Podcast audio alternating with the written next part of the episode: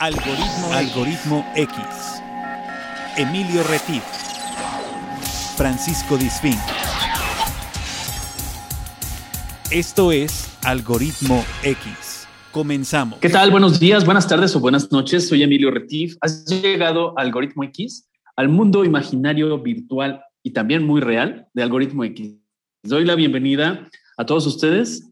Agradezco su tiempo y también agradezco el tiempo y la presencia del señor del buen decir Paco Disfic. ¿Cómo estás, Paco? Buenos días, buenas tardes o buenas noches. Buenos días, buenas tardes, buenas noches a todos los que nos escuchan, a los que acaban de llegar a Algoritmo X y a lo mejor llegaron por azares del destino, le picaron y salió Algoritmo X y nos encontraron a lo mejor por ahí en WordPress o nos encontraron en las redes sociales a través de Algoritmo X en Facebook pues bienvenidos. Y si ya son eh, seguidores de Algoritmo X, sean bienvenidos porque en este programa, como siempre, tenemos historias muy importantes que platicar con ustedes y eh, invitados muy especiales. Así es que sean bienvenidos eh, a esta versión de podcast. Así es. Antes de continuar y presentar a nuestro invitado, les invitamos, como en cada emisión, a seguirnos en nuestro perfil en Facebook, donde tenemos información de este programa de podcast, los anteriores y los próximos próximos. Tendremos también a nuestro programa hermano en radio. También tenemos la posibilidad de estar sintonizando algunas de las conferencias que ya estamos por ahí incursionando en temas diversos. Eh, los invitamos a seguirnos y a recomendarnos.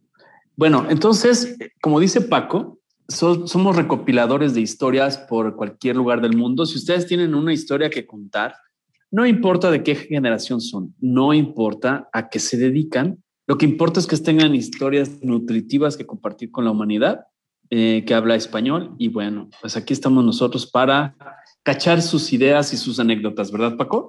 Es correcto, aquí estamos eh, eh, como dice Emilio, cachando las historias, pues más, más que cachándolas, más, más bien Emilio anda como con el, con su este cazamariposas por ahí corriendo por el bosque cazando historias. No, no es que las cachemos, más bien él va y las atrapa y las trae al programa. Y bueno, pues hemos tenido historias. Por ahí tiene todavía pendientes. Déjenme que les diga yo que eh, yo le pongo metas, les, le pongo retos.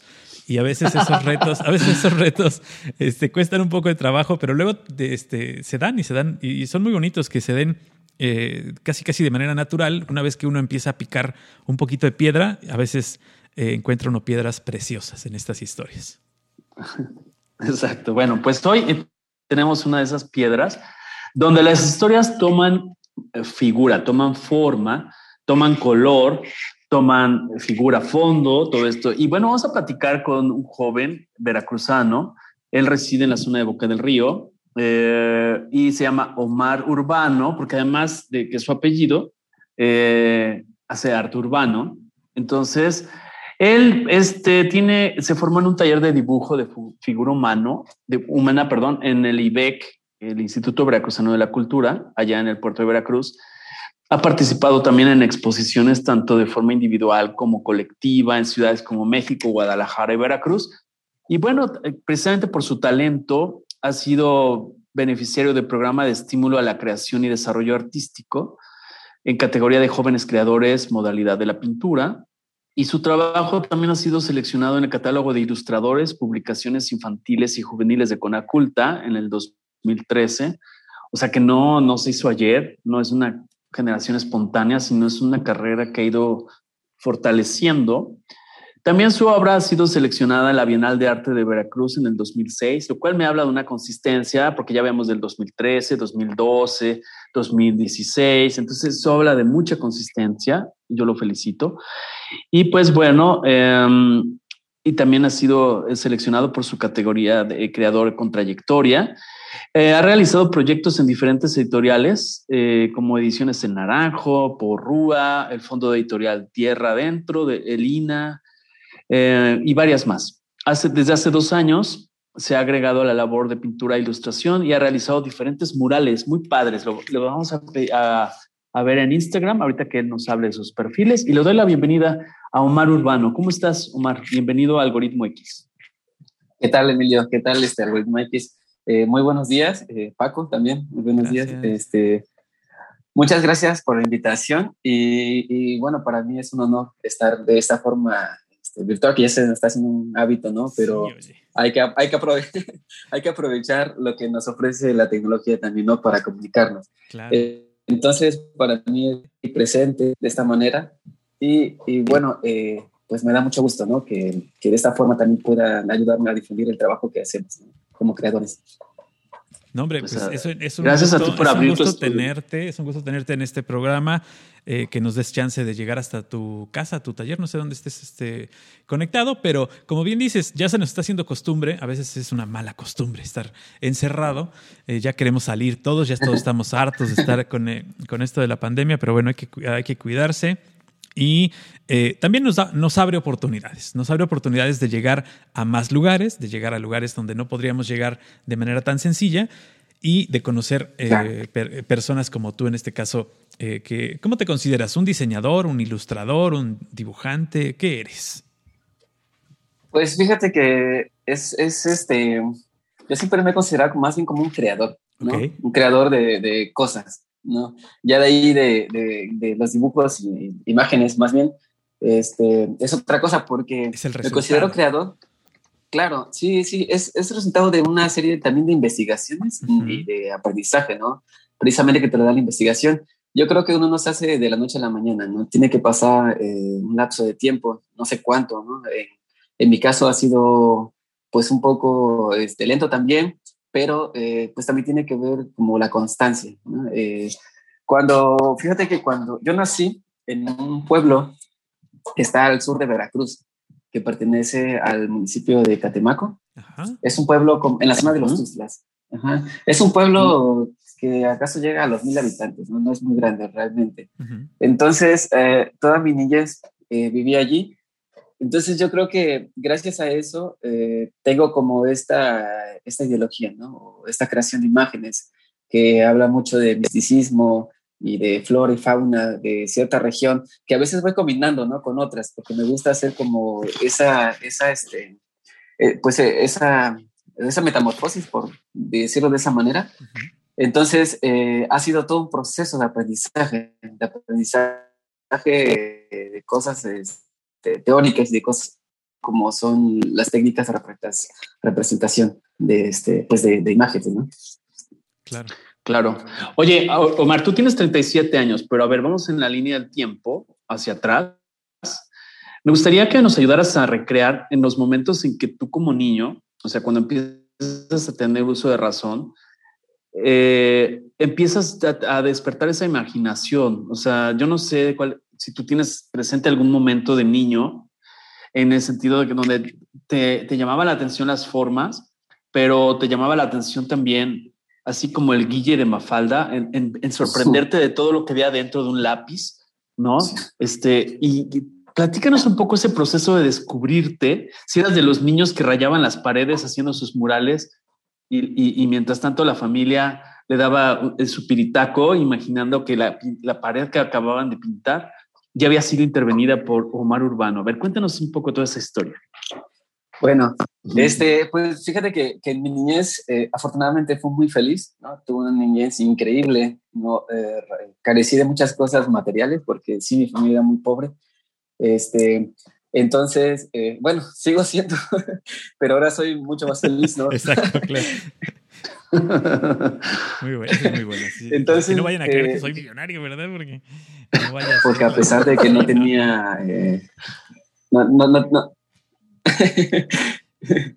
sí, fíjate que, que, no, este, para empezar no tenía ni materiales, no, no, tenía ni colores ni, lápiz. Entonces iba unas, y como mi, mi comunidad es muy rural, eh, ahí solo existe la educación básica, ah, pues hasta la secundaria, ¿no? Y, y, después ya no hay más, ¿no? Bueno, en ese momento ya no había, ahorita ya hay un tema, telebachillerato, pero en ese momento no, no. Yo estoy en una telesecundaria todavía. Bueno, entonces le voy a hablar de este proceso, ¿no? De, de, toda esta época. Desde niño nunca, nunca este, tuve como indicios por el arte, ¿no? Eh, no, no, no, no, había algo como que... Sí me inquietaba algo. Tenía mucha imaginación, como, pero yo le atribuyo que pues, todos los niños, eh, cuando somos, digo, todas las personas cuando somos niños, tenemos demasiada imaginación, ¿no? Eh, que es resultado de, también de la inocencia, ¿no?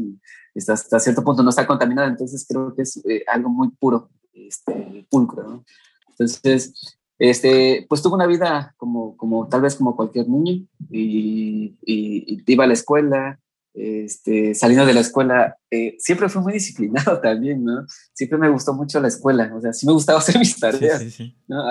creo que a diferencia de muchos, que ya no me gustaba mucho cuando iba a la universidad, ¿no? Porque me daba flojera un poco hacer las tareas, pero tenía que hacerlas, ¿no? Porque era mi responsabilidad, este, totalmente. Digo, no quiero decir que el niño no, pero al menos no, no lo veía de esa manera, ¿no? Entonces, eh, hacía mis tareas y demás, comía, y bueno, ya después, eh, como donde vivía hay muchos árboles, ¿no? Y muchos árboles frutales, sobre todo en los tiempos de naranja, ¿no? Era, era muy bonito porque salía y me subía con, con, un cuchillo que no sé por qué lo traía, porque era un niño, podía haberme lastimado, pero bueno, no pasó nada. Entonces, este, y un morralito, ¿no? Para la sal y chiquito. Entonces, eh, me subía, eh, cortaba naranjas y me pasaba horas, ¿no? Eh, siempre fue muy solitario, y no es porque sintiera que me rechazaran o tenía algún tipo de, de bullying, simplemente porque a mí me gustaba estar solo, ¿no? De hecho, incluso eh, ahorita en mi etapa adulta también disfruto mucho la soledad. Este, y, bueno, así es también eh, mi forma de producir, ¿no? Estoy solo. Eres, alguien, de los, de los pocos o de los eh, elegidos que se caen bien a sí mismos y que pueden estar solos. Hay gente que no puede estar sola. A mí me, impresiona la gente que no puede estar sola, que tiene que estar con alguien que le esté diciendo que está bien o que le esté diciendo que está mal, digo, porque hay quien le gusta de todo, pero que no puede estar solo, ¿no? O sea, no puede crear si no está con alguien. Y en este caso, bueno, pues tú eres de los, de los elegidos que sí lo pueden hacer. sí, claro, ¿no? Yo creo que para producir necesitas, ¿no? Que, que, por lo menos este, un lapso de tiempo en el que no tengas como esta distracción, ¿no? Porque a veces eso también complica el proceso creativo, ¿no? Y, este, y así. Y bueno, y fíjate que, que ya este, siguiendo con lo de, lo de la etapa de mi niñez, nunca tuve un contacto este, con, con el arte hasta que tuve como 10 años. Tuve como 10 años eh, por pura casualidad, este, vi un libro de Michael Ende, de, la historia interminable, que estaba en la biblioteca de la escuela, una biblioteca que tenía escasos 50 libros, ¿no? De estos de Rincón de la Lectura, que en ese momento empezaba a, este, a, el programa, ¿no? De bibliotecas escolares. Entonces me llamó la atención el libro, pero no me llamó la atención por el nombre, sino por la portada que tenía, ¿no? Tenía una portada como, como media gótica, ¿no? Eh, de este, de, de, editorial de este, Alfaguara, ¿no? Y de, entonces, me llamó muchísimo los colores que tenía, ¿no? Que eran como naranjas, y, este, pero a la vez era como sombrío, ¿no? Entonces, eh, hasta después de muchos años, eh, aprendí que lleva un diseño editorial, ¿no? Un libro, y que precisamente hace eso, ¿no? Que tú te intereses por el libro, ¿no? independientemente del contenido. La portada es lo primero que va a ver el, lector, ¿no? Y es lo que le va a llamar. Entonces, pues en mi caso funcionó y este, hasta que lo pedí prestado, me lo prestaron, ¿no? Lo leí y, y la verdad es que fue como, como un boom, ¿no? Para mí, en mi cabeza.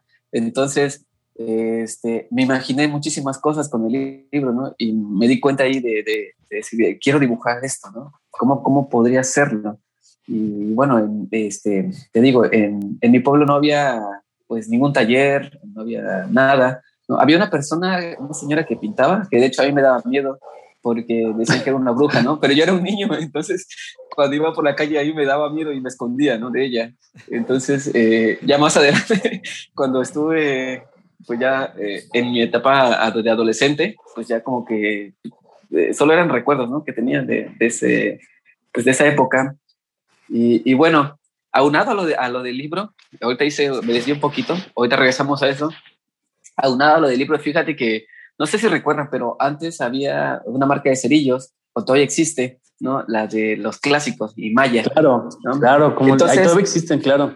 Sí, bueno, entonces en la parte de atrás de la cajita de cerillos siempre venían unos paisajes, ¿no?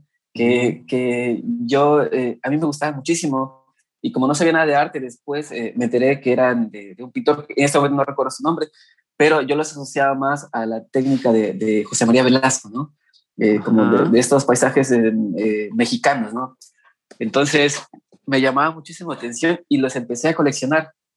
Mi mamá compraba cerillos y cuando se acababan, yo guardaba las cajitas, ¿no? Y las iba este, Órale, qué padre. Eh, guardando porque si en algún momento voy a poder pintarlas, ¿no? Voy a poder copiarlas en algún momento. Y bueno, de ahí este, salí de la, de la primaria y entré a la telesecundaria, ¿no? Y me di cuenta que ahí iba, había una, una, una clase que se llamaba educación artística, ¿no? Y yo lo asocié con, solo con, la pintura, ¿no? Porque digo, era muy ignorante, no conocía mucho, como todo niño, estaba apenas abriéndome a, diferentes tipos de conocimiento, a toda la gama que nos ofrece, ¿no?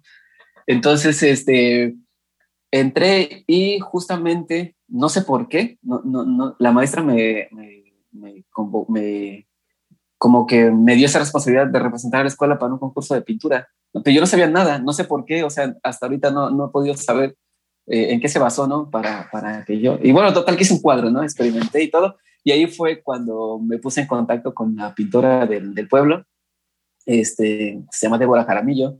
Entonces, la que te daba eh, miedo. Sí, la, que, te daba miedo. sí, sí que en ese momento yo tenía mi edad, ¿no? ¿Y si era bruja o no era bruja? No, no era bruja, era, es que mi, mi hermano me molestaba mucho, tenía un hermano mayor que yo, entonces de esa forma me fundaba ese miedo, ¿no? Y bueno, entonces empecé, este, fui nada más una clase con ella, ¿no? Porque em, eh, fui y me enseñó unas, unas cosas, más bien a cómo combinar colores y, siempre, lo que sí se me quedó grabado fue que, que en el paisaje eh, me dijo, tienes que tener un punto de fuga, ¿no? Eso va a definir este, todo en tu cuadro y ya. Pero me hablaba muchos términos, ¿no? De técnicos y la verdad es que yo desconocía totalmente. Entonces me frustró un poco eso, ¿no? Y este, ahora que he sido maestro de, de arte, de, trato de evitar eso, ¿no? De no hablar tanto con tecnicismo, eh, sobre todo si son niños, ¿no? Si hablar de como lo más simple que se pueda, porque a veces, eh, yo siempre he dicho eso, que a veces nosotros nos frustramos como alumnos, no es porque no sepamos, bueno, o sí, sí, no, pero más bien es porque nos frustramos porque pensamos que una técnica no es para nosotros, por ejemplo, el LOL, la acuarela, pero realmente no nos la están enseñando bien, no, no, no, están, no nos están haciendo simple. Entonces, yo trato de, no replicar eso, ¿no? Porque sí, es muy frustrante para todos si no sabes nada, ¿no?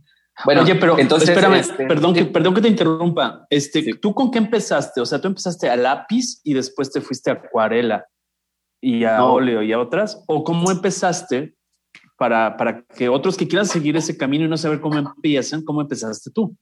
Sí, bueno, fíjate que en, en, vamos a, voy a hacer un paréntesis, más bien ahorita este, para darte una respuesta a ese cuestionamiento. Eh, eh, todavía estaba joven, estaba en la universidad. Este, fíjate, aparte, yo no estudié artes, yo estudié administración de empresas en la UB. Entonces, eh, cuando tenía como 22 años, cuando tenía 22 años, que justo estaba saliendo ya casi de la carrera, me di cuenta de recordar toda esa época, ¿no? De, de mi niñez. Entonces, fue cuando me cuestioné y, dije, ¿por qué no hacer lo que realmente me gusta? ¿no? Y entonces, hace cuenta que no había, el último semestre no fui a la escuela de, la universidad. Estaba así como molesto. Dije, no, ya no voy a ir porque la verdad es que perdí mucho tiempo, ¿no? Yo lo que quiero es hacer arte, quiero dibujar y quiero pintar, ¿no? Entonces, pero eh, luego puse una balanza, ¿no? El tiempo que le había invertido, que eran ya casi cuatro años, y, dije, bueno, la voy a sacar. Entonces, regresé a presentar los exámenes en extraordinarios, obviamente, porque pues no, no soy quien no para que me pasara así. Y justo me metí a un taller de figura humana, ¿no? que, que, fue también un shock porque nunca lo había hecho.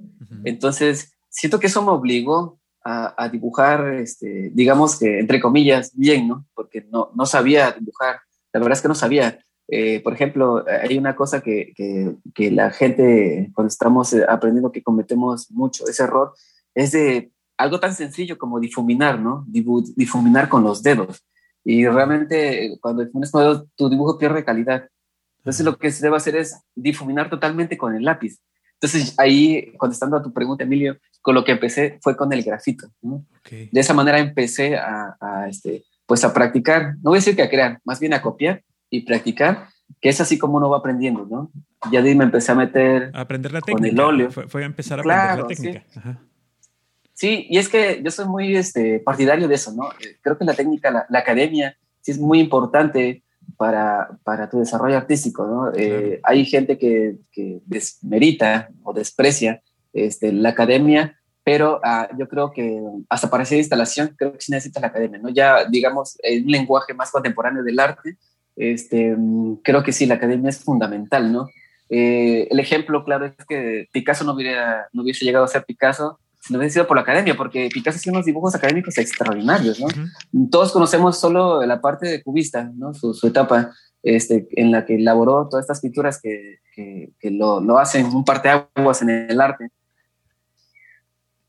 el arte moderno. Entonces, eh, pero si él no hubiera manejado todas las técnicas de forma académica, yo creo que no hubiera logrado ¿no? A, este, llegar a ese punto. ¿no? Entonces, es, es muy importante la academia, ¿no? para al menos, eh, al menos para mí. ¿no?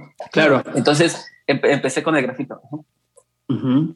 Ok, adelante Paco. Sí, y, como bien dices, eh, el el artista se va creando con todas estas técnicas que puede ir aprendiendo. Algunas le gustarán, otras no le gustarán, otras las utilizará, otras no. A veces eh, saldrá de ahí, como en el caso de Picasso, una expresión única que puede hacer su obra, pero que si no hubiera tenido todo este bagaje de conocimiento, no hubiera sido lo que era, ¿no? Y en este caso, bueno, pues tú, tú inicias entonces eh, eh, embarrándote las manos de negro con el grafito y poniendo lápiz en el papel para, para hacer estos, estos este, primeros dibujos. ¿Cuánto tiempo has invertido en ti para aprender a hacer tu obra? ¿Sigues? Híjole. ¿Y seguirás? ¿O, o ya dijiste, sí. ya sé todo lo que sé y ya quiero empezar a hacer lo mío? Sí, fíjate que hasta ahorita no he terminado de aprender. Eso es lo bueno. Me falta muchísimo, me falta muchísimo.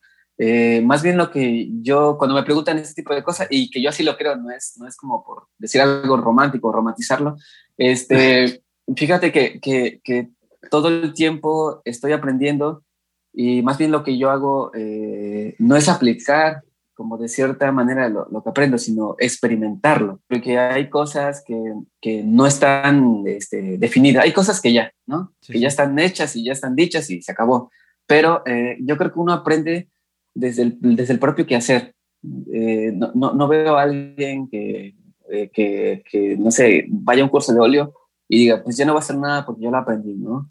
Sí. yo creo que ese es un error garrafal porque te da muchísimas, eh, hay muchísimos problemas que, por los que tienes que pasar y bueno, tienes que resolverlos y es ahí cuando aprendes, yo creo, ¿no? Y también, este, sí, y bueno, en el taller, eh, volviendo un poquito atrás para volverles dar, a dar otra, otra a, para hacer más sólida esta respuesta, uh-huh. este, fíjate que en el taller de figura, estuvo, la verdad es que estuvo un maestro muy bueno, ¿no? Fue muy bueno en todos los sentidos él me motivó mucho a, a, seguir con esto de la lectura, me motivó mucho a, a, precisamente a la técnica, ¿no? A crear, no quedarse solo con la técnica. Y entonces eh, sí fue muy exigente, en ese sentido fue muy blandito en otras. Este, también eh, salí mucho con él y con otros amigos, ¿no? Sí. Estaba joven y aguantaba las, los desvelos. claro. y creo que esas esa también son, son bonitas experiencias, ¿no? Eh, yo creo que si llegas a una edad y sigues así, pues para empezar tu físico, tu cohesión física ya no te lo va a dar, ya no te va a permitir. Te lo va ¿no? a reclamar, claro. claro, exacto. Lo puedes hacer, pero eres consciente de que te va a llevar dos, tres días a recuperarte. Exacto. Ya no lo puedes hacer tan seguido bueno, nada más. Claro, así es, ¿no? Y, y bueno, este, entonces, eh, pues nada, ¿no? Eh, eh, justo llevaba unos cuatro meses en el taller cuando él me invitó a una exposición de alumnos y yo me sentí muy bien porque dijo, bueno, entonces no estoy tan mal, ¿no? Para no saber nada. Claro. Y, y, más bien es, era motivación, ahorita lo veo de esa manera, pero también era, eh, sí, sí era talento, ¿no? También era talento. Entonces, eh, sí, sí, pero sí, sí fue muy raro porque no tuve ninguna preparación antes, ¿no? Previa. O sea, de niños no me enviaron a ningún taller, ¿no? Este, tampoco tuve algún maestro que me fuera diciendo, haz esto, lo otro, así hasta que llegué a esa edad, ¿no? De 22 años y fue por pura casualidad que descubrí el taller.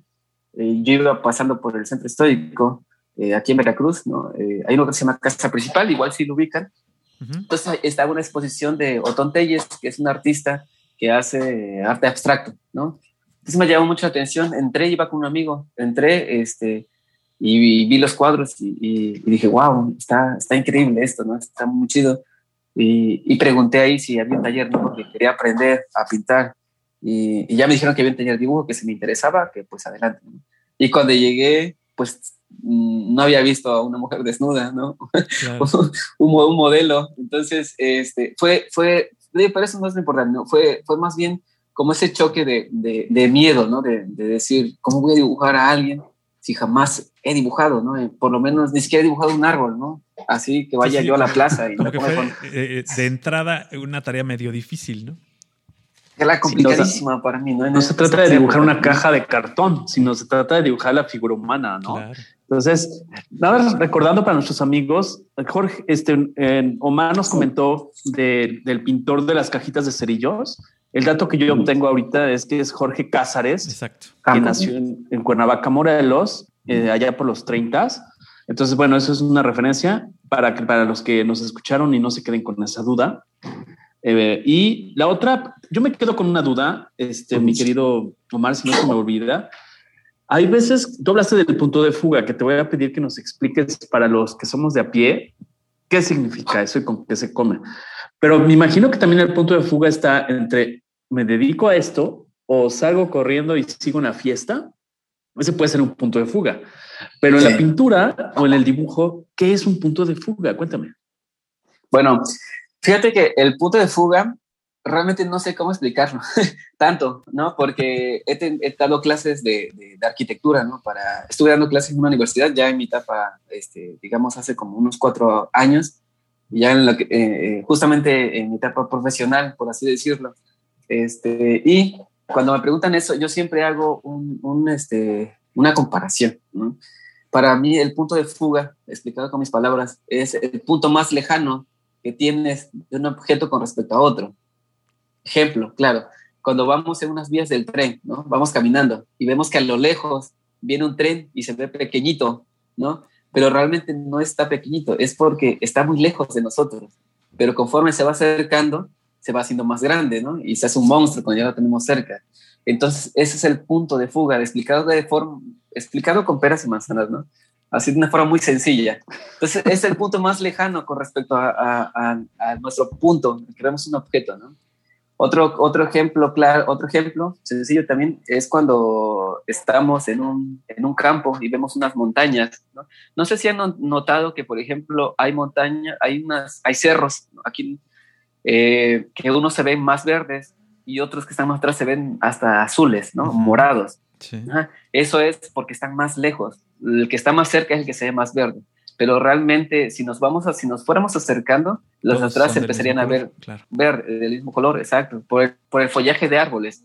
Entonces, eso es el, el, punto de fuga, ¿no? Solo es la, la, la este, digamos que la distancia o, o, el punto que está más lejos de un objeto con respecto a otro, ¿no? Claro.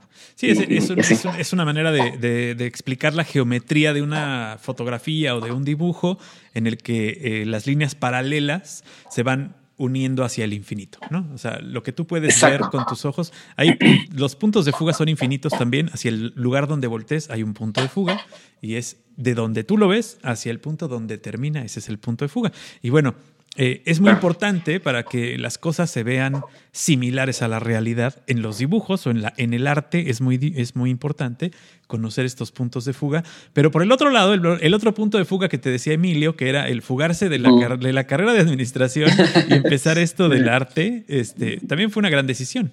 Porque creo que estuvo muy, estuvo muy bueno no, no dejarla a, este, trunca, ¿no? Claro, sí, sí, sí. supongo que te ha servido. Sí, me ha servido bastante. No, no, no todo está echado a la basura. Digo, que yo no lo retome y ya es cosa, es otra cosa, ¿no? Pero, pero la verdad es que uno debe ser feliz y, creo que ahí radica eh, como, no sé, como esta cuestión de, de, ser feliz o no en la vida, ¿no? Para mí la felicidad es hacer lo que me gusta, y yo creo que por eso no, no, no me veo tan viejo porque no me estreso, nunca. Exacto. Y la felicidad es de cada quien, ¿no? No tienes que esperar que te la dé alguien más. Sí. Sí, sí, justamente la felicidad tiene que venir de ti mismo. Yo no creo en, en, la felicidad que te da una pareja, ¿no? Creo, creo que aparte de la felicidad de ese tipo es efímera, ¿no? Es, es fugaz y, y así se trata, ¿no? También uno puede ser, o puede ser feliz siempre, pero creo que los momentos felices en realidad son chispas, ¿no? Que se van, ¿no? Y hay que disfrutarlos en el momento. Entonces, este, así ha sido, ¿no? Así es como he manejado mi carrera y mi vida, ¿no? Para empezar. Y me ha funcionado. Y esas, y esas chispas que dices de felicidad eh, que te llegan en la vida, eh, son chispas que tienes que saber aprovechar para avivar el fuego de tu vida, para avivar el fuego continuo que debes tener dentro para poder seguir adelante, para poder seguir estudiando, para poder seguir con una pareja, para poder seguir creando, para poder ser tú eh, no tienes que apagarte por dentro y tienes que ir aprovechando estas, estas pequeñas chispas, como dices tú, de felicidad. Y precisamente es eso lo que te va a mantener en un camino. No, no quiere decir que andes todo el tiempo, como dicen ahora, vibrando alto, ¿no? Que, no sé ni siquiera exactamente qué significa. Positividad tóxica, ¿no? Exacto, positividad tóxica, que no sabemos exactamente qué significa eso de andar vibrando alto. Yo no sé si son celulares en modo vibrador, pero, no sé qué se fuman, ¿no? Para vibrar alto. Yo, sí conocí a uno que por ahí por la colonia vibraba, pero es le daban temblores, del, se le acababa el, el, alcohol y entonces le daban temblores y ese sí vibraba alto. ¿no? no sé si a eso se refieren, pero espero que no. Este, fíjate que he estado eh, revisando, les voy a decir a nuestros amigos que nos escuchan a través de, de Algoritmo X del podcast, que eh, tu, tu, galería, la galería que tienes en, en Instagram, que es arroba omarurbano-bajo, todo junto, Omar Urbano, guion bajo. Está fabulosa, te felicito, me encanta. ¿Qué, presentas aquí eh, algunas eh, eh, obras que supongo que son una pequeña parte de todo lo que has hecho, pero aparte de plasmarla donde ya la plasmaste, ¿tienes alguna meta de plasmar esto en otras cosas? Por ejemplo, no sé, camisetas, pósters, este, o sea, hacer como tu pequeña tienda en, de, cualquiera de tus obras o no? ¿O te gustan así como son?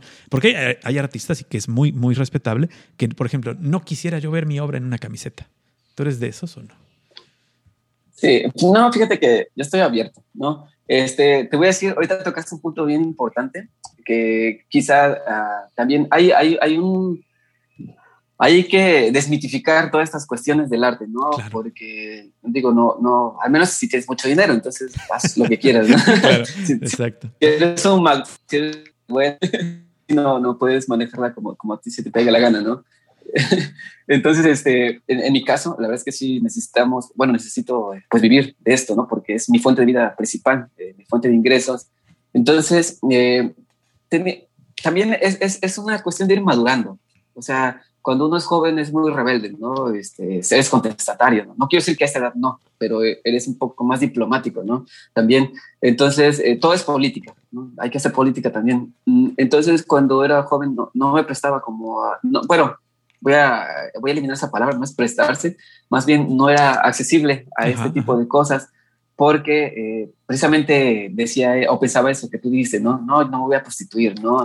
el arte tiene que ser puro y demás, ¿no? solo, es para las galerías y, para, los fifis.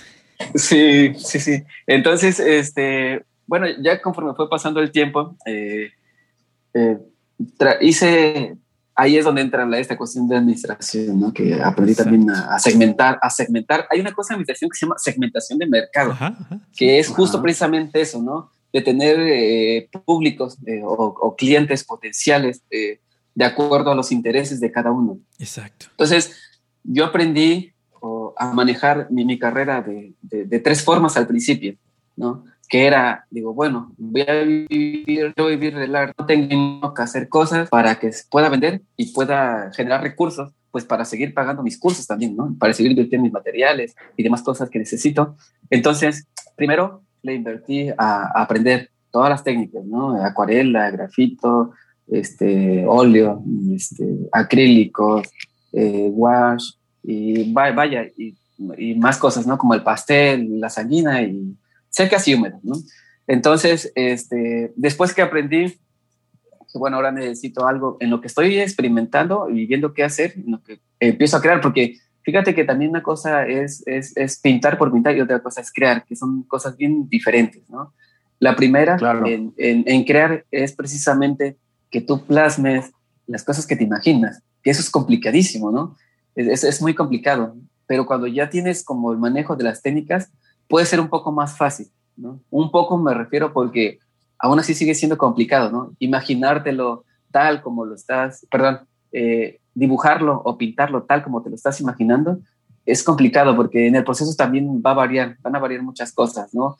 A veces son factores externos que no, salen fuera de nuestro control. Y, y, bueno, entonces cuando empecé con esto, eh, aprendí eso y después empecé a hacer pinturas por encargo, pero pinturas como bodegones, por ejemplo, ¿no? Ah, Algo bien costumbrista, ¿no? Cosas como muy costumbristas que me encargaban y las hacía. Las hacía en ese momento porque necesitaba dinero. claro. Entonces, entonces, esto fue hace poquito, ¿no?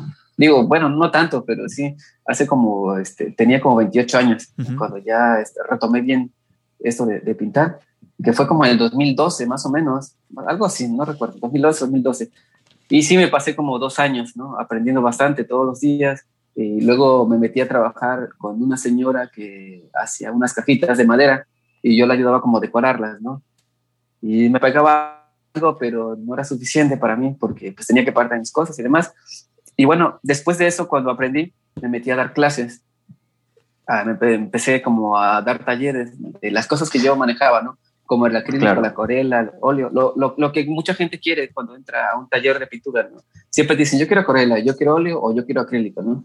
Difícilmente te piden acrílico porque a mucha gente se le complica, ¿no? Sí. Pero el óleo y la acuarela son un poco, son materiales eh, más nobles, era lo que me pedían. Entonces yo empecé a enfocarme más en eso, ¿no? a promover okay. talleres para eso.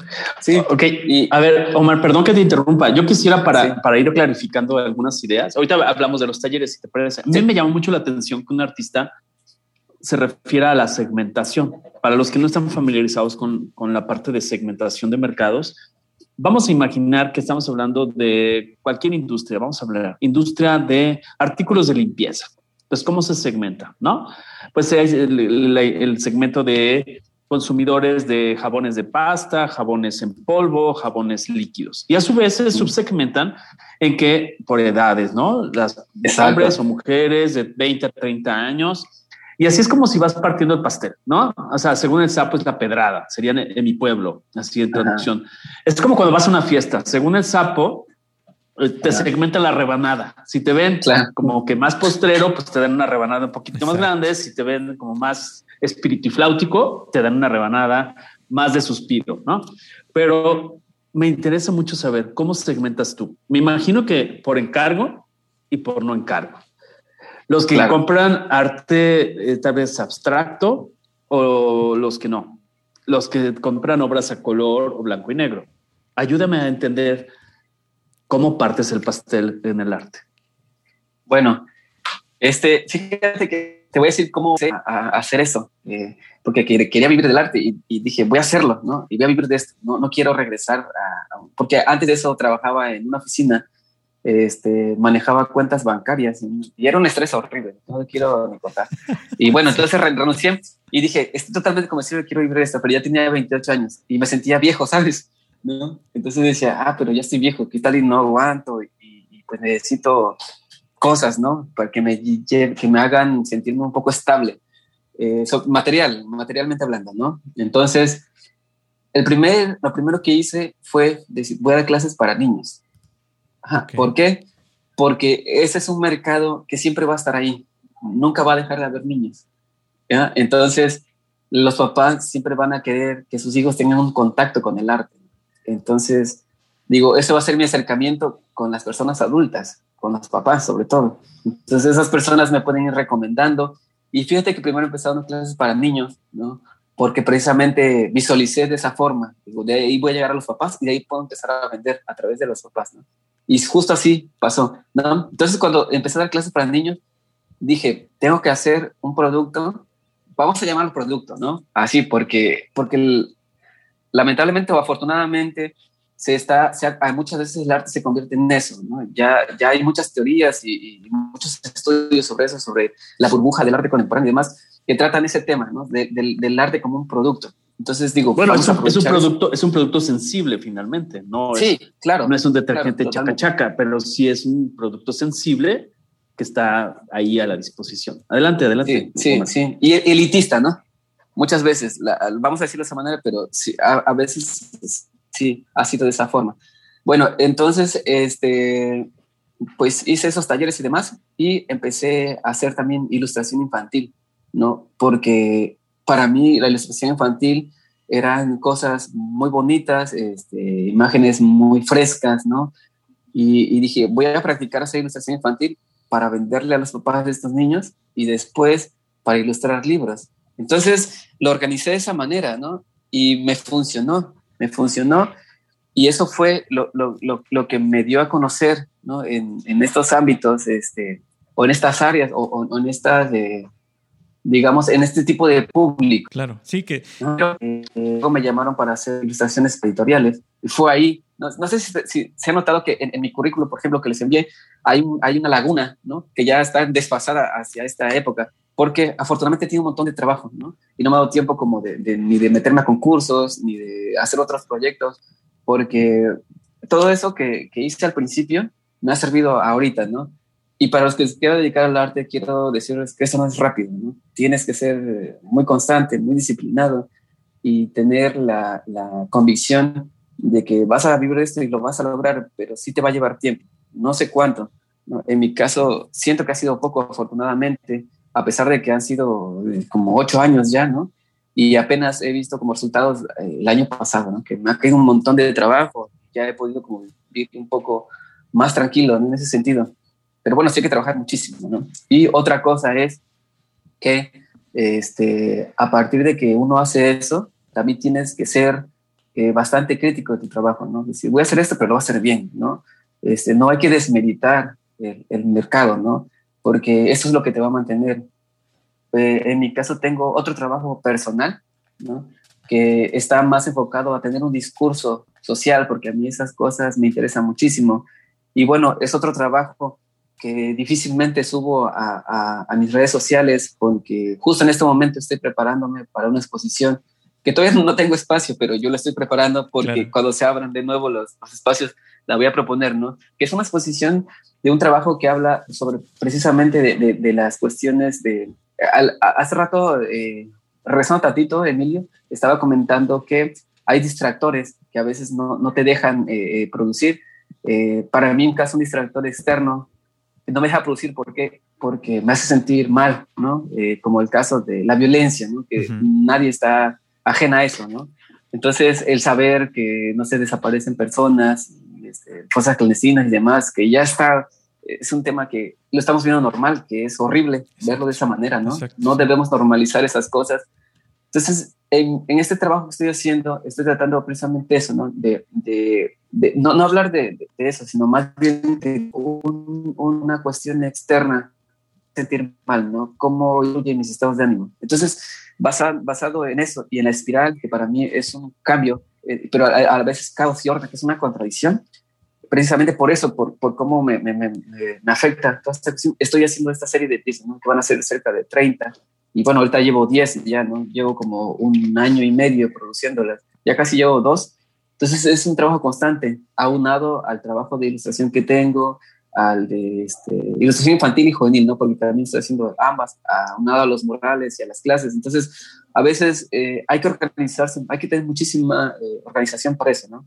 Para no, este, digamos, eh, no abandonar una, ¿no? O, y darle más importancia a otra, sino ir como que todas a la par, ¿no? Precisamente por los públicos, porque sí, sí, sí, hay, sí hay que ser bastante, este, digamos, eh, conscientes ¿no? de, de, que, de que tienes que vender. Tienes que vender porque, porque te digo, eh, lamentablemente, yo, al menos yo no pertenezco a una clase en la que acomodada o, o, en la clase alta en la que yo pueda decidir voy a hacer esto nada más y no me importa si no vendo, ¿no? sí necesito vender. Entonces he hecho productos precisamente para eso, ¿no? Eh, retomando un poco lo que decías eh, hace rato de, de, que si lo plasmo en tazas, en coquines, en esto otro, sí lo he hecho, ¿no? Eh, afortunadamente tengo ahorita una pareja que es mi novia, con la que vivo, que me ayuda muchísimo porque ella es diseñadora. Entonces, eh, ella es la que, la que me ha dicho más o menos, yo no sé nada de redes, ¿no? Y ya que me ha dicho más o menos cómo manejar mis redes y demás. Y bueno, yo me he dejado llevar, ¿no? Y ha funcionado. Me ha quedado mucho trabajo y ahí vamos entre los dos, ¿no? Haciendo equipo.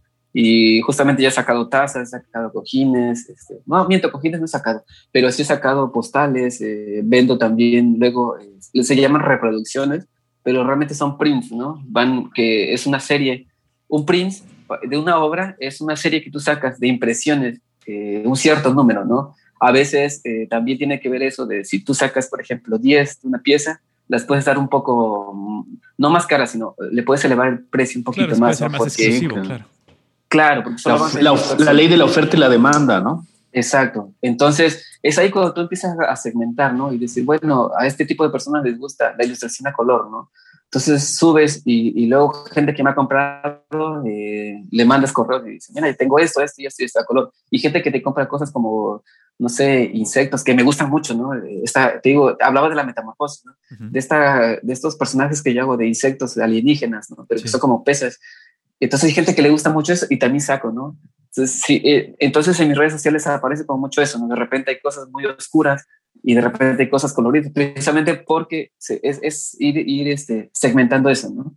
Y bueno, siempre hay personas que lo, les va a gustar y escriben y la verdad es que sí he vendido mucho por Instagram. Entonces eh, siempre he estado presente ahí. ¿no? Al principio no, le tomo tanta importancia porque precisamente caía en esto, este, Paco, de, decir de, que no, mi arte no lo voy a, a, prostituir y todo, ¿no? Pero a fin de cuentas, de, precisamente creo una línea comercial que es todo esto para que me pueda solventar los gastos tanto de mi servicio ¿no? y, y, de mi, y vaya, de mis materiales, ¿no? que es lo más importante para mí, y de mis libros. ¿no? Ya antes, ahora, antes no podía comprar libros, pero digo, de algunos años para acá, me he hecho de muchos porque aparte de eso, también otra cosa que sí quisiera comentar, que es muy importante para mí, es ir, no dejar de estudiar nunca, ¿no? Este, de cualquier tema, porque eso va a ayudar a que tú puedas crear una obra muy sólida, bastante sólida, y, quitarte todos estos, este, digamos, ganchos ¿no? que te jalan de, de qué tal si le molesta a alguien, ¿no? Esto, sino ser bastante claros ¿no? a la hora de, de, crear un discurso. De hecho, tu propia vida puede ser un discurso también, ¿no? Tu vida como artista, ¿no? Eh, yo creo que el artista no debe adoptar este, poses, ¿no? El artista debe ser auténtico, ¿no? Eh, tampoco, eh, digo, no creo que deba estar peleado con el dinero. Creo que es importantísimo el tener dinero para poder ir generando más cosas. Entonces, este, así lo he manejado, ¿no? Y me ha funcionado bastante. Muy bien. Sí, eh, y, y, esta parte de no estar peleado con el dinero tiene mucho que ver a veces con que la gente no está acostumbrada a pagar por el arte. El arte como que es algo superfluo que a veces decimos, ¿y yo por qué voy a pagar por entrar a ver una galería? Este, o por qué voy a pagar por tener un, eh, un diseño de una persona en especial.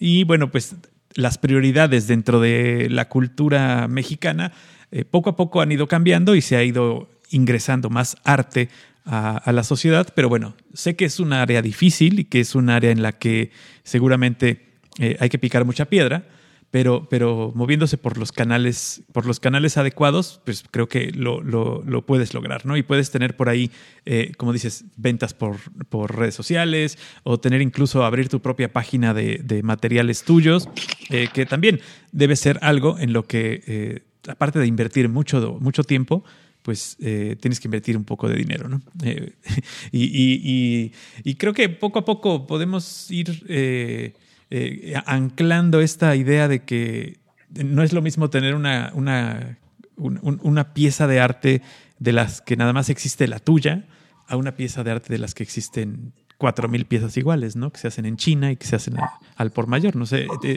en ese tipo de arte no hay manera de, de, competir, ¿no, mi querido Mar? Sí, claro, claro, es definitivamente es así. Eh, fíjate que también no, hay que culpar tanto al público, ¿no? Este, lamentablemente tenemos una, una, una, cultura en la que se han arraigado muchas cosas, ¿no? Como eh, la discriminación, el racismo, el clasismo y demás cosas, que no es culpa de la sociedad, porque estos, estos programas los tenemos desde la época colonial, ¿no? Incluso mucho antes, ¿no?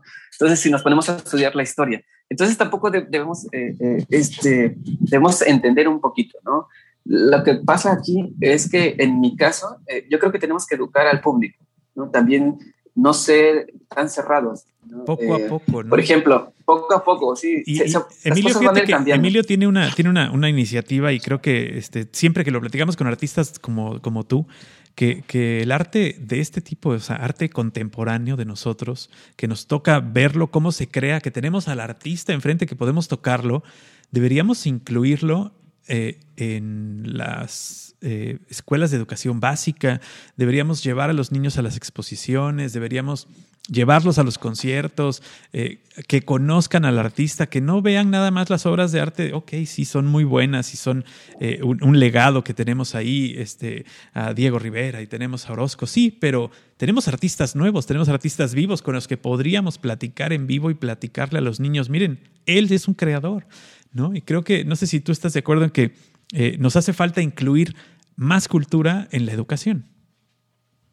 Sí, definitivamente, ¿eh? estoy totalmente de acuerdo en eso, ¿no? Y, lamentablemente de, eh, al arte no se le ha dado esa, ese poder, ¿no? Esa, esa importancia más bien en la formación de, de, una persona, ¿no? Desde su época infantil, pues hasta, hasta la adultez, ¿no?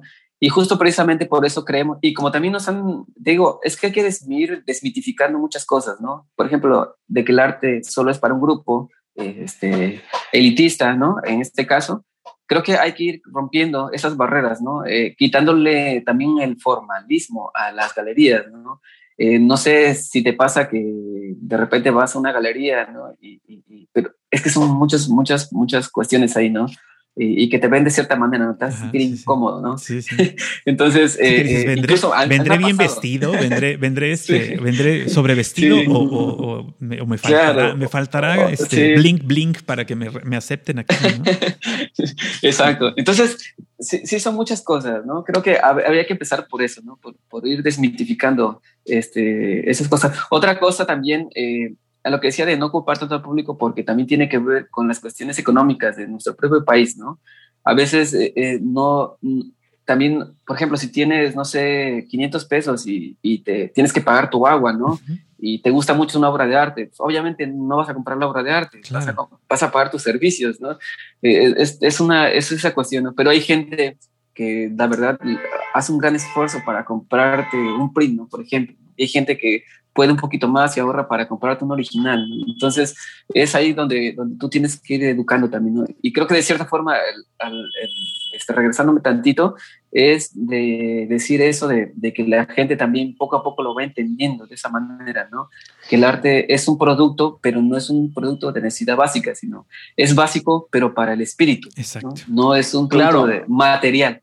Pero también no sé si tú estés de acuerdo, Omar, Paco, en el sentido que estoy de acuerdo. Obviamente, si tengo que pagar entre el agua o la luz o, la, cena de la semana para mis hijos, evidentemente no tiene comparación. Pero hay veces que sí se tiene para comprar, perdón lo que voy a decir, pero una alcancía con la figura de Superman que me cuesta 700 pesos, pero si le pongo, ahí no tengo peros, mi, caja de caguamas para el sábado del fútbol. O mi, alcancía de Hello Kitty, que porque hay que pagar la franquicia, eh, ahí no le pongo peros, porque como eso se ve muy primer mundista, claro, mi mochila pues no es lo mismo que una obra hecha tinta por un artista local. O sea, ahí también hay que cambiar y hay que darles un zape guajolotero a muchos, porque sí hay que reflexionar ese tipo de cosas. Ese es mi punto de vista, es una declaración y opinión personal que la asumo, no estoy atribuyéndola a nadie, pero hay que saberle, hay que aceptar, no hacernos este, tarugos, perdón, porque a veces decimos, no hay para esto, pero voy y me compro una pantalla de 700 pulgadas a 700 semanas pagos paguitos, que me sale carísimo, pero no, no le invierto en una visita, una exposición o un concierto. ¿Qué opinas, Omar? Sí, fíjate que de eso tienes razón, ¿no? Eh, de hecho, a mí me han tocado muchas situaciones este, muy a veces despectivas, ¿no? En la que, en la que tú tienes que, que negociar también el precio. Entonces, eso me pasó al principio, ¿no? Eso me pasó, y de eso se trata también de educar al público. Yo creo que el público no se puede educar solo. Yo creo que el artista o el creador o el pintor lo que sea, tiene que educarlo. Por ejemplo, a mí aún en este momento me han llegado este, ofertas de trabajo, pero y la gente piensa que lo hago gratis, ¿no? Y le digo, no, o sea, no lo hago gratis, todo cuesta, ¿no? Hay que ser serias en esta profesión también, ¿no? También es, no hay que ser flexibles, o sí, pero con la gente que de verdad eh, vale la pena, ¿no? Eh, esa gente que hace mucho esfuerzo, que tú te das cuenta, ¿no? Que lo quiere de verdad y, dices, bueno, va, o sea, te lo dejo en esto, ¿no? Pero, y es más, porque a mí en este momento también, eh, fíjate que les voy a contar una anécdota que, que, para mí se me hizo muy bonita de una señora. Yo estuve en una feria de arte aquí en Veracruz hace dos años más o menos, antes de la pandemia, antes de la pandemia. Este, y llegó una señora que, que, este, que me preguntó por una obra, ¿no? Y, y, que a ella le gustó mucho. Y me dijo así que no podía comprármela, pero que le gustaría en algún momento comprarla y todo, ¿no? Y, y yo dije, ah, bueno, sí, o sea, más adelante, ¿no? Cuando pueda, este, la puede comprar y demás. Entonces, pero pasó muchas veces, ¿no? Y luego, eh, eh, luego me supe, o sea, me dijo, ¿no? Que, que trabajaba en, en, era empleada doméstica, ¿no? Entonces a mí me sorprendió, ¿no? Cómo, cómo a veces nosotros, eh, eh, de cierta manera, este, hacemos menos a las personas tal vez por, por, por, por, alguna actividad que desempeña. O sea, no estoy hablando, más bien estoy hablando de estas cuestiones de, del elitismo, a lo que se refiere, a lo que me refería este, en, en, lo que dije anteriormente, de hay que romper eso, hay que romper eso, ¿no? Hay que romper eso hasta, son como paradigmas, ¿no? De, de, de, de, la, de las clases sociales. Entonces, lo que me gustó mucho de esa señora es que me contó todo eso y, y, y me dijo, o sea, y no era alguien desconocido, ¿no? Sí la conocía porque este, resulta que esa señora era, trabajaba en la casa de, uno, de un alumno, ¿no? Entonces, se me hizo muy, muy bonito que como alguien que, que, valora todas esas cuestiones a pesar de que no tiene esa capacidad, ¿no? De, de, de, adquisición, exacto. ¿no? Y a veces eso es desventajoso también, ¿no? No se necesita tener como la mente tan abierta, sino también a veces tiene que ver la cuestión monetaria, ¿no? Bueno, total que se me hizo bonito porque se, la di, ¿no? Digo, yo y, y, le di muchísimas facilidades para pagarla, ¿no? Y me gustó muchísimo esa acción. Entonces, ahí es, y puse ese ejemplo para, para, para también para este, comentar esto de, de que nosotros eh, debemos saber con quién sí y con quién no, Hay gente que es muy gandalla, perdón por la palabra, ¿no? Pero sí, sí, pero, pero sí, es, es, muy gandalla y que, ajá, y que, y que te decía que, por ejemplo, todavía a mí me, han llegado ahorita, este, gente, me ha llegado gente, ¿no? Que, que, me dice cosas como, y sí me molesta eso, más bien, ¿no? Me molesta cosas como de, de oye, vamos a hacer esto, esta colaboración para que te conozca más gente, ¿no? La difusión de tu trabajo y demás. Y yo sí me quedo así como, no manches, o sea, no, no tengo 15 años, güey, ¿no? O sea, no me vengas a mí a, Te voy a apoyar, mi querido Omar, te voy a hacer famoso si tú me das un mural en mi negocio que me va a servir nada más a mí, que no te va a servir a ti para nada, porque no te voy a dejar que le pongas tu firma, ni que le tomes fotos, ni que lo subas a redes, pero te se va a ver bien eh. bonito en mi restaurante, ¿no? sí, sí, exacto. Y así ejemplos como eso hay muchísimos, ¿eh? Sí, así muchísimos de, colabor de colaboraciones. Colaboraciones, exacto. Entonces, este, entonces es eso, uno tiene el poder de decidir sí o no. Entonces, a veces bueno, lamentablemente hay gente que sí necesita bastante difusión también y lo hacen. Nunca va a faltar que no lo hagan. Pero yo creo que los que tenemos un poquito más de trayectoria, independientemente si trabajas de calidad o no, ¿no? que ya has, este, te has manejado más o menos bien, ¿no? uno te digo, nunca deja de aprender. Eh, tienes como esa facilidad de decir, sabes que yo no voy con eso, ¿no? Y le dices, yo no trabajo de esa manera, ¿no? Yo cobro por cada rayón que hago.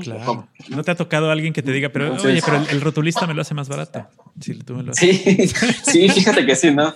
Fíjate que sí, sí. O sí me ha llegado gente que dice, oye, ¿me puedes hacer este rótulo, no? Y pues definitivamente, el, y es que es una verdad, ¿no? les digo, es que yo soy malísimo para hacer letras, ¿no? No se me da. Eso también es una, eso está, está otra cosa, ¿no? Que es muy complicado hacer rótulos. Eh, entonces una vez me aventé uno y no, fue, estuvo terrible, ¿no? Hasta me da pena hablar de eso. Sí, sí, porque, para todo hay gente que es muy buena. Yo, yo veo a los que hacen estas pintas en los en, en, las bardas blancas, estas donde anuncian los bailes, se las echan en tres minutos y ponen unas letras perfectas, todas iguales, ¿no? Y muy chido, ¿no? El, nombre, el nombre y el logo de la Sonora Santanera. Y dices, güey, ¿cómo le hiciste, no? Porque además, o sea, lo hacen con una, no lo hacen ni siquiera con brocha, lo hacen con un este mechudo de esos para de la Sí, sí, sí, o sea, son buenísimos. Hay quien es bueno para eso, ¿no? así es. Exacto, a lo mejor si le dices, dibújame un perro, no lo sabe hacer. Claro. Pero, pero bueno, dibújame este, una cochinilla, no le sale, pero a ti sí, le sale. Claro. Oye, Omar, este, quisiera hacer una pregunta. En tu perspectiva, en tu opinión, por ejemplo, yo he encontrado algunos artistas ya con una gran trayectoria, etcétera, y que es, son muy identificables en su estilo. O sea, tú puedes distinguir a este, esta obra es de tal, esta obra es de tal, por el estilo de caritas o el estilo de colores, etcétera. Tú, por ejemplo, ¿crees que esta sea una virtud o o eso es un, es un atorón porque te, te, te, cuarta la libertad. Yo veo que tú tienes una gran riqueza. Estoy viendo tu perfil en Instagram, que me encanta. Y hay para todos los gustos y todos, las, todos los este, gustos de todo tipo. ¿Tú crees que sea importante que sí te identifiquen y que este es un urbano o no? O sea, platícame un poco esta concepción. Bueno, fíjate que hay, do, hay yo veo dos cosas. Desde mi punto de vista también. Eh, yo no creo, sí, sí, está chido, ¿no? Sí está bonito, está padre que te identifiquen por cierto tipo de imagen, ¿no? Que digan, ah, este es de fulano de tal, ¿no? Porque eh, incluso yo lo hago, ¿no? Yo si veo una imagen y digo, ah, este es fulano de tal, eh, en los murales, por ejemplo, veo, este es de tal, este es de tal, este es de tal, así, ¿no? Y eh, esa es una parte y que está padre y es muy aceptable, ¿no? Cada quien puede manejar su carrera como le plazca. Y está muy bien eso. Eh, en, en, mi caso, fíjate que yo siempre he sido muy inquieto. A mí me aburre muy rápido, este, me aburre muy rápido las cosas.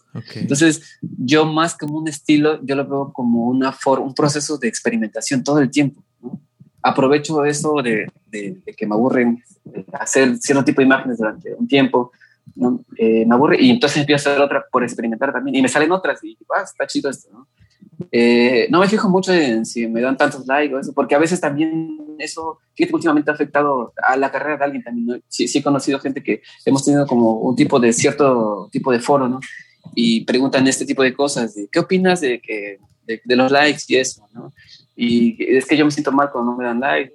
Entonces, es, complicado, es complicado, es complicado porque, porque eso no debe mermar tu, tu forma de, de hacer las cosas, ¿no? De cierto tipo de imágenes, o también veo gente que hace tipo de imágenes porque es lo que, como lo que está de moda, ¿no? Hasta cierto punto. Entonces se van como por esa, por, por, por, por, lo que va, como va la ola también, ¿no? Y, y, bueno, yo, yo, yo puedo decir a mi favor que yo no sigo las, esas tendencias, ¿no?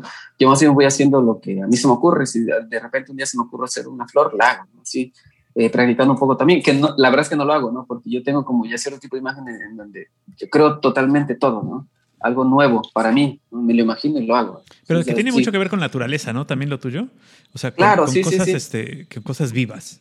Veo tus, dibujos y, creo que casi todos tienen cosas vivas, digo, a, ciertas excepciones, pero este, sí veo mucha vida en tus dibujos.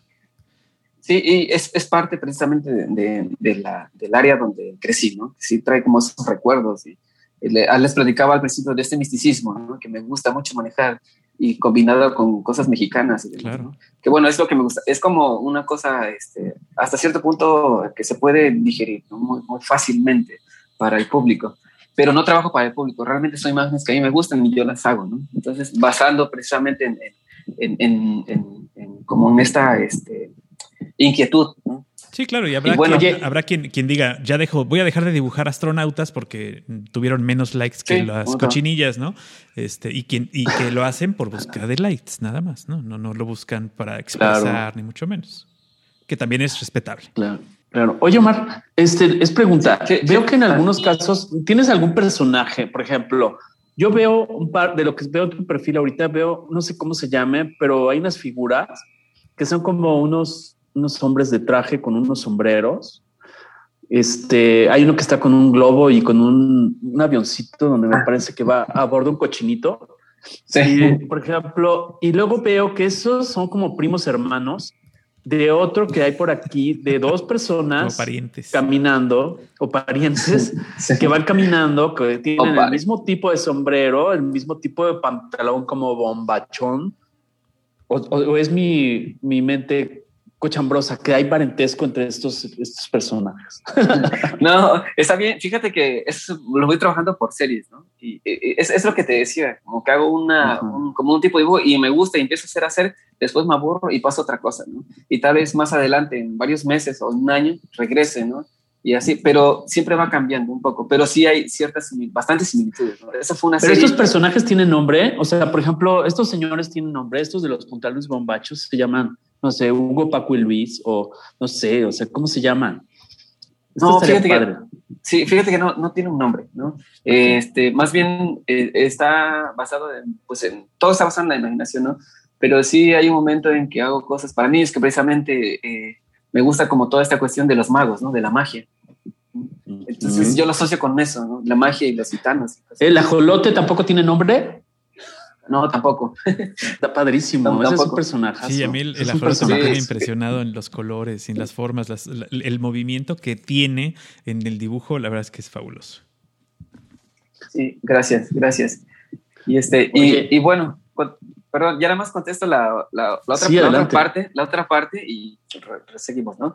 Y, fíjate que toma, regresando otra vez a lo de esto de, de los estilos, precisamente eh, yo no creo en los estilos, ¿no? Porque justamente lo que decías, Emilio, a veces eso te limita un poco, ¿no? Porque te siente cómodo, te hace sentir cómodo, ¿no? Estás vendiendo un montón y entonces como dices, voy a hacer solo este tipo de imágenes porque estoy vendiendo un chingo, eh, perdón por la palabra, este, y, y bueno, eh, también es válido, ¿no? Si, si, te gusta más el dinero, está bien, o sea, yo no quiero decir que esté mal, ¿no? Solo que siento que sí te limita a, a experimentar como hacia otros medios, ¿no? Que es lo que yo trato de evitar, ¿no? Cuando, y, no es que me boicotee, ¿no? No, no, no quiero decir con eso, ay, estoy bien y no, no, ahora no, porque es, demasiado bien, ¿no? Sino continúo con eso, pero también hago otro, ¿no? Entonces, así es como lo he manejado. Entonces, por eso es que no creo en el estilo, por eso es que yo siento que no tengo un estilo, ¿no? Como que todo va siendo como como un este pozole, ¿no?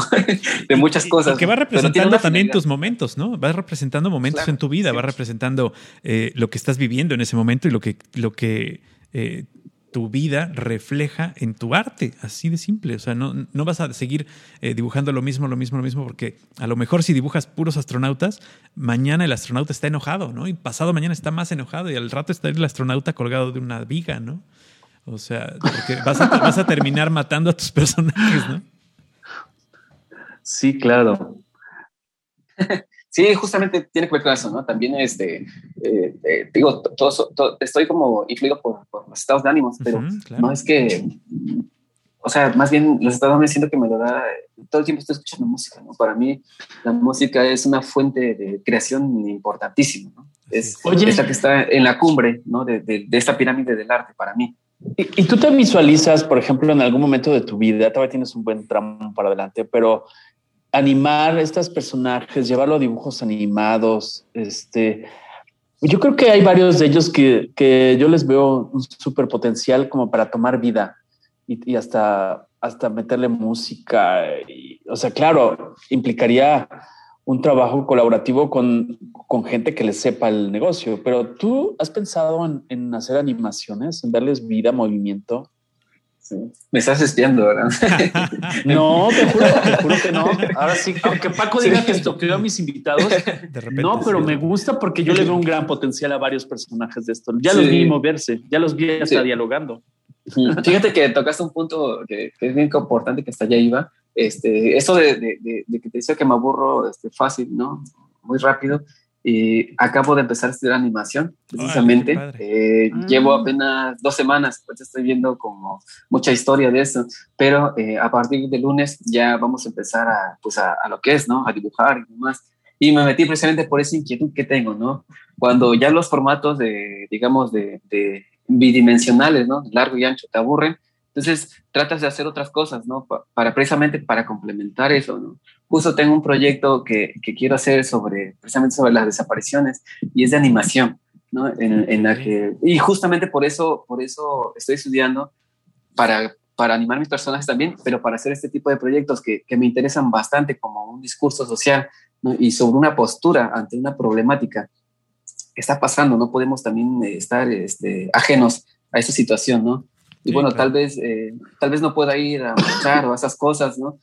Pero, pero por lo menos eh, puedo hacer algo, ¿no? Que pueda eh, este, hacer, o, o no conciencia, porque sería muy, muy, muy, muy egocéntrico de mi parte decir eso, sino más bien moverle algo, algo a alguien, ¿no? Y, y, que lo haga pensar. Tocar, entonces, esa fibra, Sí, entonces precisamente estoy haciendo, ¿no? Ese tipo de cosas. Ahorita estoy tomando un diplomado que va a durar como cinco meses entonces es, muchísimo trabajo, ¿no? Pero bueno, este, precisamente es eso, irse haciendo los tiempos, ir aprendiendo cosas nuevas. Eh, y no sé, tal vez ahora rato quiero estudiar cine documental o algo así. Entonces, ahorita por lo menos un pequeño paso de, de, la, de la onda que tengo mía, de lo análogo a lo digital, ¿no? Ya he hecho por ahí algunas ilustraciones en digital, pero todavía no me acostumbro, ¿no? Pero sí es algo que debo hacer porque me va a dar más, más opciones de creación Sí, seguro. Seguro que te va a abrir más puertas y que te va a tener este, más preparado. Oye, y para un mural, por ejemplo, ¿el mural lo haces tú solo o involucras a, a otras personas, eh, aprendices, ayudantes, alumnos, público en general? Como les invitamos a que escuchen los que nos están siguiendo uh, en SoundCloud, en las versiones que tenemos en SoundCloud de Algoritmo X, la del 4 de diciembre del 2020 Tuvimos un caso, les invito a que lo escuchen, con Enrique Chiu en el muro divisorio con Estados Unidos. donde él invita y hace una intervención del muro fronterizo con una serie de gente y artistas de todo el mundo. Entonces, mi pregunta contigo, Omar, es, ¿cómo trabajas tú? ¿Trabajas solito o invitas gente? ¿Te gusta que te ayuden o no te gusta que te ayuden? Sí, fíjate que es, es, es, una, otra vez un tema importante que, bueno, eh, en mi caso, eh, lo he manejado solo, ¿no? Sí me gusta como, porque te digo esto de la creación para mí, sí trato de tomármela este, personalmente, ¿no? Ese espacio para mí, pero eh, hay, a veces hay proyectos que te rebasan, ¿no? No puedes hacerlo solo, aunque, aunque este, tal vez puedas resolverlo, ¿no? Pero te va a llevar mucho tiempo.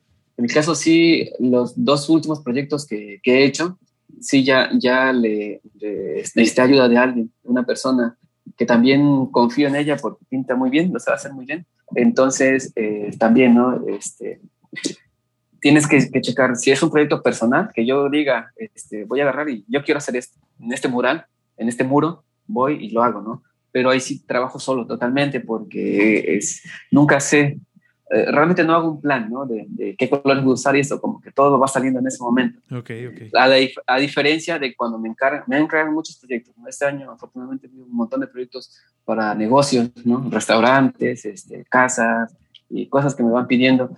Eh, entonces, este, ahí sí, como ya tengo un, digamos, definido, ¿no? ¿Qué es lo que quiere el cliente y qué es los colores que voy a usar y demás? No me cuesta trabajo y, entonces ya, ya eh, requiero de alguien, ¿no? De, una persona que contraté para decir, oye, ayúdame en esto, necesito que me ayudes para, porque tengo trabajo y tengo que sacar esto y luego lo otro y así, ¿no? Y no he parado desde que inició el año. Entonces, justamente este, por eso es requerida. Y puedo decirse que de, de, este, en este año, pues ya, ya, me, ya, ya este, eh, requiero ayuda de alguien, pues precisamente para, para poder terminar en tiempo y forma los proyectos, ¿no? Porque sí hay que ser bastante, bastante porque creas un compromiso, ¿no? Sobre todo cuando te están pagando, ¿no? De, de, quién está pagando y tienes que cumplir en, cierto tiempo, ¿no? Claro, Entonces, ya cuando tienes una fecha tienes de que entrega y tienes este, esto, pues sí, se viene encima mucho, mucho trabajo, eh, eh, pero finalmente, como lo dices, y esa era una pregunta que tenía yo pendiente contigo, si planeabas o si el dibujo lo ibas descubriendo. Eh, eh, pero ahora lo dices, ¿no? Eh, tú cuando, cuando es algo que creas por ti mismo, pues lo vas descubriendo en el momento y no sabes exactamente cómo va a terminar. Y en el caso de algo encargado, pues ya tienes ahí una meta a la que quieres llegar y si te puedes apoyar en personas que saben, que saben la técnica, que te conocen y que, digamos, no dibujarían algo ajeno a lo que ya estás haciendo tú, ¿no? Claro, claro, así es, totalmente. Perfecto. ¿Algo que nos quieras compartir, Omar, que no te hayamos preguntado? Además de Instagram, ¿tienes otro, otro tipo de redes?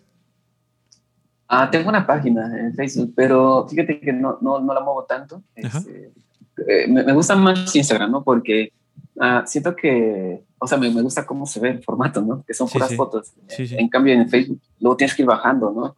Y metiéndote a, los álbumes. Ajá, y entran cosas que no, quieres ver de repente. Sí, exacto, pero sí tengo una página en Facebook que se llama Omar Urbano Arte e Ilustración. ¿no? Este, no, no, me creo, no me quebré el nombre para la cabeza para hacerlo, el, para poner el nombre, pero así es así, ¿no? Simple y este y ya es lo único que tengo, no tengo otros. Y creo que lo que muevo más es en Instagram, que también hay muchas cosas que, que no que no que no había subido o que no he subido porque son cosas ya desde cuando empecé antes, ah. eh, el primer contacto que tuvo con una red social fue Flickr, ¿no? Ya, ya, ni existe, ya, lo compró. muchos años. Lo compró por ahí Yahoo, ¿no? Ajá, entonces con eso había empezado y muchas fotos se quedaron ahí, ¿no? Ya ni siquiera me acuerdo mi contraseña, entonces nunca he podido entrar. Pero, pero de, a raíz de hace unos años, yo creo que llevo como cuatro o cinco años que empecé a usar Instagram, ¿no? Y, y a partir de fecha he subido varias cosas ahí. Entonces así, así me voy, ¿no? son las redes que manejo. Pues no sé, Omar, algo que nos quieras ah. compartir adicionalmente, que, no, que se quede en el tintero. Hay que aprovechar esta ocasión para expresarlo. Adelante. Bueno, pues eh, lo que quisiera compartir es, eh, primero, antes que nada, eh, muchas gracias a los dos, Emilio y Co, por haberme invitado. Como decía al principio, para mí es un placer ¿no? que se tomen en cuenta, este, pues, que se tomen en cuenta esta invitación, ¿no? porque, porque es, es muy motivador ¿no? para la creación porque dice, bueno, estoy haciendo las cosas, creo que bien, ¿no? por lo menos ahí va. Y, y, sí, falta muchísimo muchísimo que aprender y creo que vienen muchas cosas buenas para mí. Eh, así lo veo, de esa manera. Y, bueno, por ese lado, ¿no? Quisiera agradecerles nuevamente a los dos. Eh, la plática me gustó mucho, una plática bastante amena, ¿no? Con una velocidad que, que, no, no sé, no en un momento lo sentí aburrida, nada. Entonces me gustó muchísimo, ¿no? Muchas gracias a todos. es, que, Paco es muy preguntón, Paco es muy preguntón, es muy estudiado. Pero bueno. sí. Pues esperamos pronto tenerte en otra, en otra versión. Este, cuando tengas algo que platicar de otro mural, de otra colección, de otra exposición, encantados de la vida. Y pues te agradezco, Omar, te felicito. La verdad es que eh, dar contigo y, ver todo lo que haces, a mí, a mí lo personal me alimenta mucho y sobre todo poder ser un foro. Y reiteramos, este micrófono está abierto para, para gente de todo Latinoamérica, de todo gente que habla español, nos contactan en el perfil de Facebook y nos dicen, yo me dedico a hacer donas glaseadas y soy un gran emprendedor y vamos y platicamos. Yo soy economista y soy asesor del mismísimo Biden, también estás bienvenido. O sea, aquí todos tienen un micro y una ventana abierta. Adelante, Paco. Es correcto. Y esta, esta, lo que te decíamos al principio, en este programa eh, coleccionamos historias, las compartimos con las personas y queremos que las experiencias ajenas llenen los corazones de los demás. Así es que te agradecemos de verdad, de, todo corazón, mi querido Omar, que, nos hayas enseñado tu trabajo, nos hayas contado tu, tu historia. Y yo los invito a que busquen por ahí, fíjense que googleando Flickr y Omar Urbano salen todas tus fotos. Así es que por ahí recupéralas para que, este, para que las subas a tu Instagram. Por ahí todavía está en toda tu galería. Galería, la verdad está fabulosa, las dos, tanto la de Instagram como la de Flickr. Yo estoy así como babeando nomás de que me la encontré. Este, tiene muchísimas posibilidades para que hagas, ahora que vas a este, incursionar en la, en la animación, que retomaras estas, estas que ya tienes y las hicieras animadas, serían fabulosas. Claro que sí. Claro que sí. Y ya, ya nada más, eh, perdón, si me permiten un, minuto más, este, nada más quisiera, eh, quisiera dar un consejo, ¿no? Eh, porque a veces necesitamos también de gente que, que esto es real, ¿no? Que se puede vivir del arte, que quitar esos, ese, ese tabú. Pues es, es, el tabú, ¿no? De que te vas a morir de hambre, ¿no? no, no te mueres de hambre, ¿no? Tienes que trabajar trabajar el doble, ¿no? Que si trabajaras de contador, por ejemplo, ¿no? Porque sí, sí tienes que, que disciplinarte muchísimo y decirle a la gente que se quiere dedicar a eso que de verdad que lo hagan, pero si lo van a hacer que se comprometan totalmente, ¿no? Que no se pongan solo a pintar un fin de semana porque así no funciona. Tienes que trabajar todos los días, leer muchísimo porque no solo se tiene que dar en una parte que conoces, ¿no? Como es las técnicas o solo la vida de pintores, sino leer de muchas cosas, sobre todo de novelas, historia, ¿no? problemáticas y demás, porque eso va a nutrir todo tu quehacer artístico. Entonces, la lectura, la música y, obviamente tu trabajo son tres cosas que son súper importantísimas para la creación.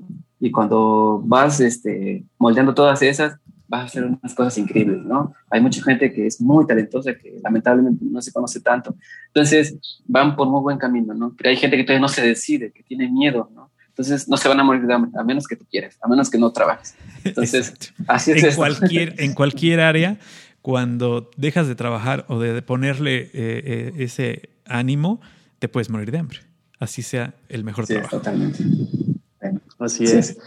Muchas pues gracias. Vamos a, seguir uniendo cabos. Gracias, Omar, de nuevo. Y eh, les invitamos, Paco, a que nos escuchen las historias, las compartan, porque todo el, que ustedes, todos los personajes que aquí están en el catálogo de Algoritmo X, las 24 horas, 7 días, somos el Oxo de los podcasts, somos el Oxo de la radio hablada, que estamos abiertos 24 horas, 7 días a la semana.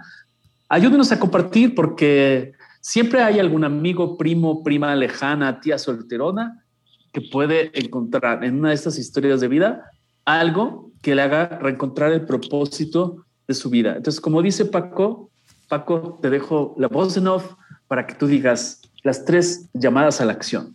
Es correcto. Y bueno, siempre, siempre los invitamos a que nos escuchen, comenten y compartan. Muchísimas gracias por estar aquí.